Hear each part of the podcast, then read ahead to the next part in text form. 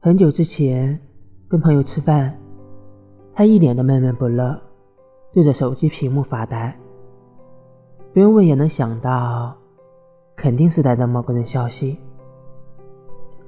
过了几天，我才知道，对方是朋友的同事。几个月前，两人因为一起出差而变得熟络。回来之后，男生便开始有一些举动，比如向他提一句“生理期不要喝冰奶茶”，在吃饭时帮他带上小皮筋啦，诸如此类。在他的认知里，这样子的行为就意味着男生的爱意了。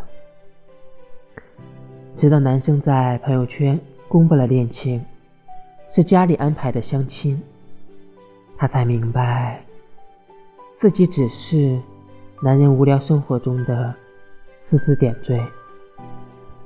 他的靠近和关心，哪怕是那些暧昧的言语，都算不上喜欢。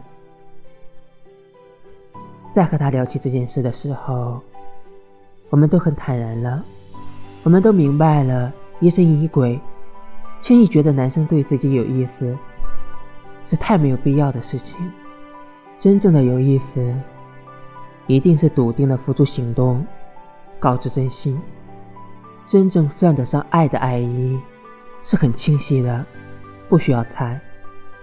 真正的爱意，一定是笃定的选择。